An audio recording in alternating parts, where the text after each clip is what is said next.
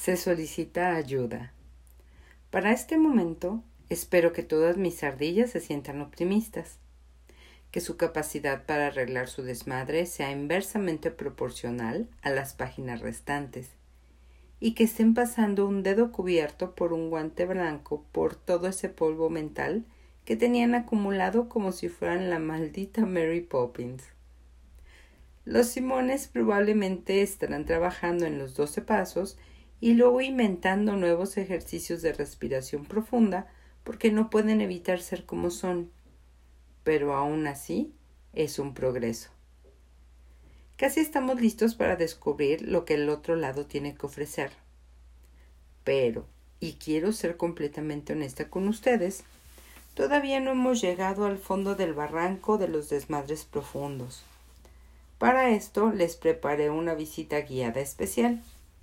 Les voy a contar sobre la vez que tuve que arreglar mi desmadre en un nivel psicológico inmensamente profundo. Uno que hizo que renunciara a mi trabajo y llenar tablas en mi refrigerador parecía un poco banal en comparación. Espero que esta historia le hable a cualquier lector, Simón o no, que atraviese algo similar. Para poder contar esta anécdota de forma adecuada, me tengo que poner un poco más seria, lo que significa hacerle pausa a mis juegos de palabra traviesos y mi humor escatológico, como por cuatro páginas. ¿Me lo permiten? Prometo que volveremos a nuestra programación regular de tonterías en un instante.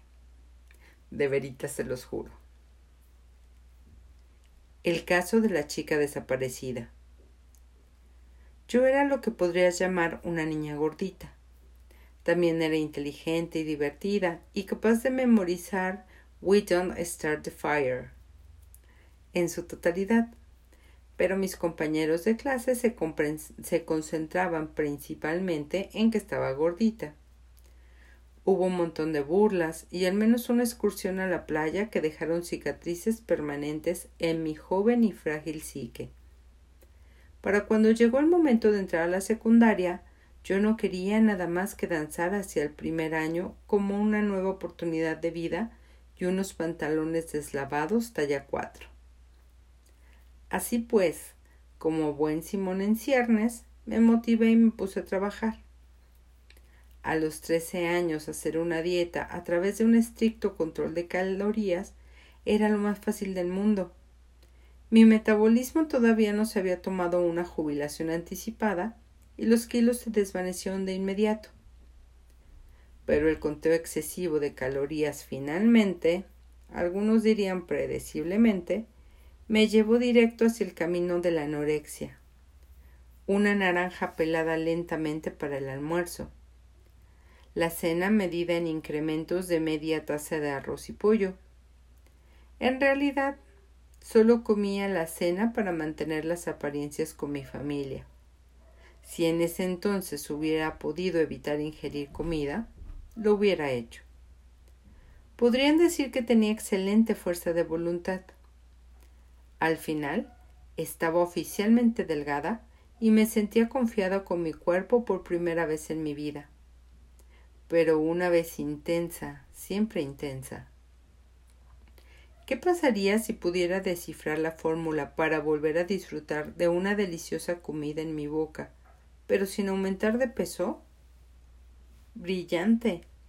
Seguramente yo fui la primera persona en pensar en tragarse la cena y luego regurgitarla como una mamá pájaro, pero sin sus polluelos hambrientos. Pronto fue. Mira cómo me como esta hamburguesa con queso no pasa nada, amigos. Sigan su camino. Mientras vomito en el baño o a veces al lado de la carretera cuando salgo a correr. Gradualmente, ah, graduarme de la anorexia para entrar en la bulimia me mantuvo delgada, pero sin importar cómo me sentía sobre mi cuerpo, a estas alturas mi cuerpo en sí se sentía bastante asqueroso. Tenía la garganta dolorida, ojos hinchados y todo el tiempo tenía la boca seca. Como no digería ningún nutriente, estaba anémica, lo que significaba que tenía que tomar pastillas de hierro que me hacían eructar de forma incontrolable todo el día. Me transformé de una chica gordita a una demacrada adolescente de 45 kilos con un hábito de eructar bastante atractivo. En un giro doblemente irónico, las pastillas de hierro me daban náuseas, a menos de que las tomara con algo de comida.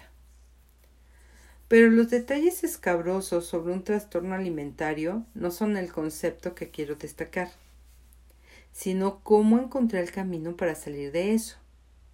Espero poder ayudar a personas con problemas similares, así como en un contexto más general.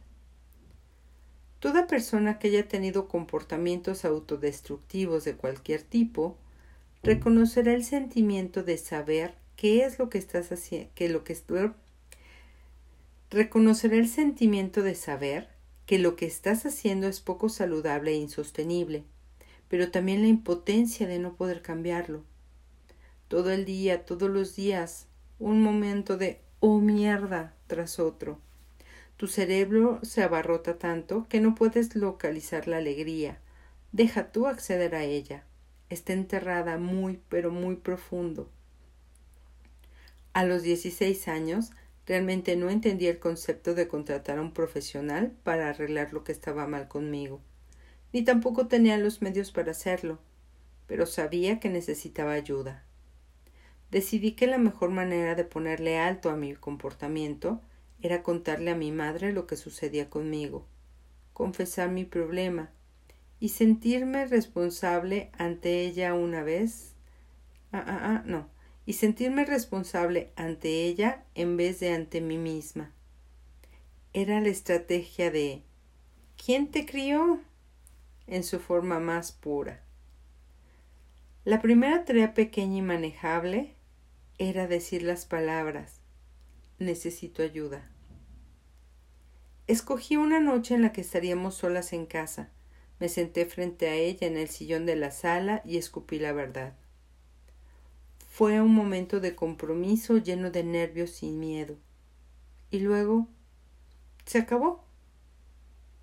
Todo el desorden que había apilado, amontonado y cubierto con polvo por años se vino abajo, liberado por una frase de dos palabras. La conversación que le siguió fue tan racional como la que yo tenía dentro de mi cabeza, pero de alguna manera se sintió más real Hablar con otro ser humano suele ser eso.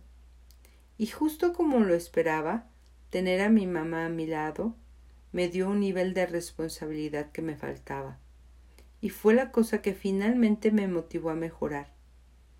Es como cuando las personas se, conforman de, se comportan de forma distinta cuando saben que hay una cámara.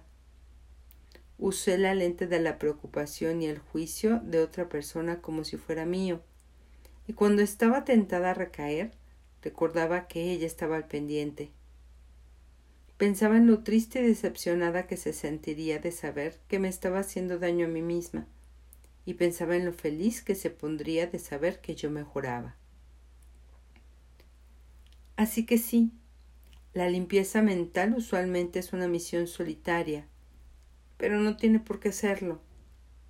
Si estás batallando al punto de que ninguna combinación de estrategia, enfoque y compromiso puede mantener la tormenta de mierda a raya, está perfectamente bien traer refuerzos. Algunos de ellos tienen talonarios de recetas, otros solo quieren cuidar de tus intereses porque te quieren. ¿Quieres hacer grandes cambios de vida? no veas el panorama completo. Es posible que te sorprenda la frecuencia con la que miro hacia atrás a, los tiempos poco saludables e infelices de mi vida. No es porque disfrute regodearme en lo que queda de mi angustia, de mi angustia adolescente, ni porque extrañe mi vida corporativa, siquiera un poco, sino porque atravesar esa etapa me enseñó que cuando pongo mi mente en algo, no importa lo grande que sea, puedo hacer que suceda. Algunas trampas en el juego de la vida, como el pobre manejo del tiempo, las distracciones y el miedo al fracaso, son identificables. Los métodos para contrarrestarlas o evitarlas son simples. Para ahora ya deberías poder crear una estrategia como Gary Kasparov y enfocarte con una mano atada a la espalda. Necesitas la otra para sostener el teléfono. El acto de comprometerte en verdad es lo más difícil, pero cuando lo deseas lo suficiente, como yo he deseado querer estar saludable y feliz en varias ocasiones de mi vida, es absoluta y positivamente 100% factible. Porque los grandes cambios de la vida se realizan en tareas pequeñas y manejables. Te lo he estado diciendo todo este tiempo. Así como harías si tuvieras que pintar un intrincado dibujo de un libro con cuatro unicornios retosando en un prado de flores silvestres, tienes que comenzar por algún lado, tal vez por las pezuñas. Mudarte al otro lado del mundo o al otro lado del país o incluso al otro lado de la calle no sucede en un abrir y cerrar de ojos. Comienza con la motivación, Continúa con la etapa de crear objetivos, luego pasa la estrategia y así, un poco a la vez. De pronto ya tienes un flanco del unicornio y unos cuantos narcisos terminados, y con ellos llega más claridad del propósito y el método. En definitiva, sigues queriendo mudarte a San Diego, sabes qué vecindario te gusta y ya tienes el presupuesto. ¿Cuál es el siguiente paso? Buscar roomies en Light.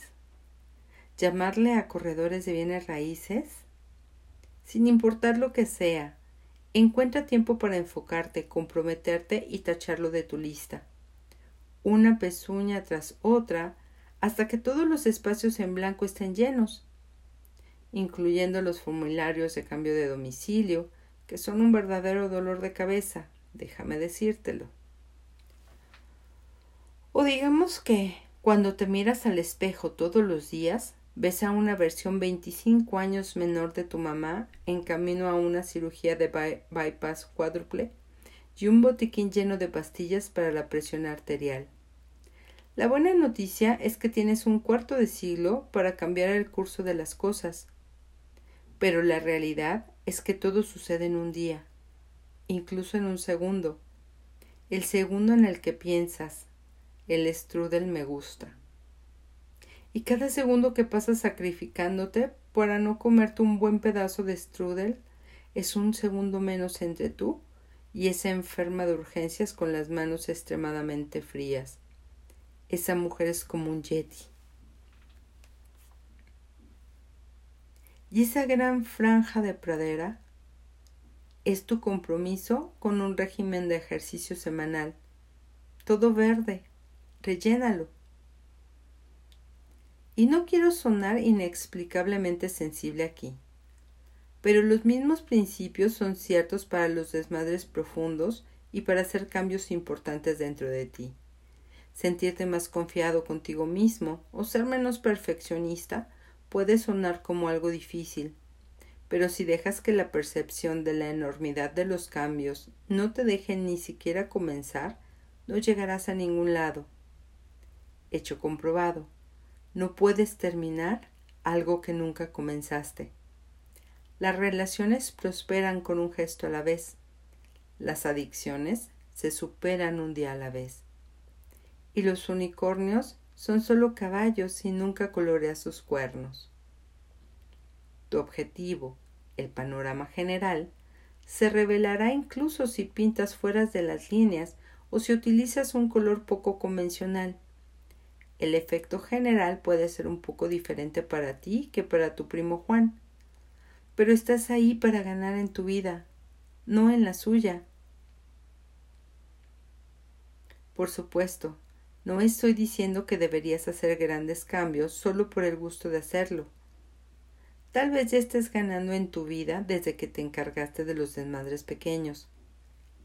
Pero si lo que realmente necesitas para ser feliz es modificar de forma radical algún aspecto de tu existencia, ya sea tu localización geográfica, tu cuerpo o tu mentalidad, te aseguro que esos cambios están ahí para que los hagas.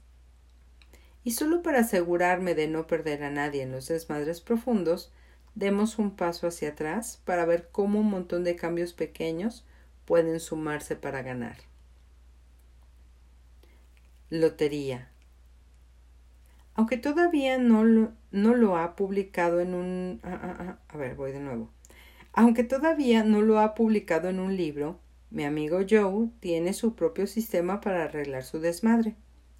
Hace mucho tiempo decidió que si hace dos de estas tres cosas en el día, gana en la vida. 1. Usar hilo dental. 2. Hacer ejercicio. Y 3. Abstenerse de tomar alcohol. Si las hace todas, eso es estupendo, pero con solo dos es suficiente para pasar. Dale una pulidita de tu dentadura por la mañana y ya estarás listo para una sesión de, high, de highballs después del trabajo. ¿Te saltaste el ejercicio? No te preocupes, solo cuida tus colmillos y mantente sobrio por el día. Funciona para él y yo lo respeto.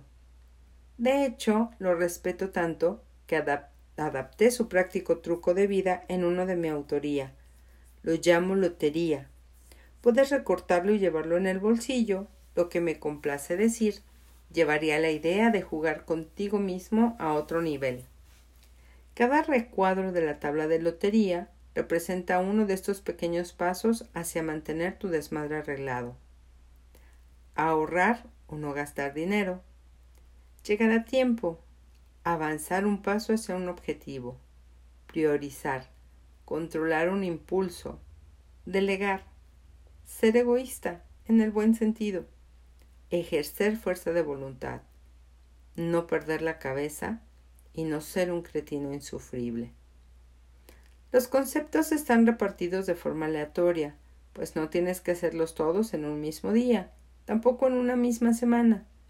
Pero si haces lo suficientes cada día o cada semana, puedes conseguir al menos una lotería para finales de mes, o tal vez varias. Un aplauso para las actividades divertidas e interactivas. Y sí, la siguiente página es un recuadro donde está marcado las columnas de domingo a sábado con unos dibujitos en los que nos presenta ahorrar o no gastar dinero, llegar a tiempo, avanzar un paso hacia un objetivo, priorizar, controlar un impulso, delegar, ser egoísta, ejercer fuerza de voluntad, no perder la cabeza y no ser un cretino insufrible. Si alguien quiere esta imagen, por favor, mi correo C de casa, L de Laura, doble A, R de ratón y latina, R de ratón A, arroba gmail.com. Y hasta aquí llegamos el día de hoy. Bye.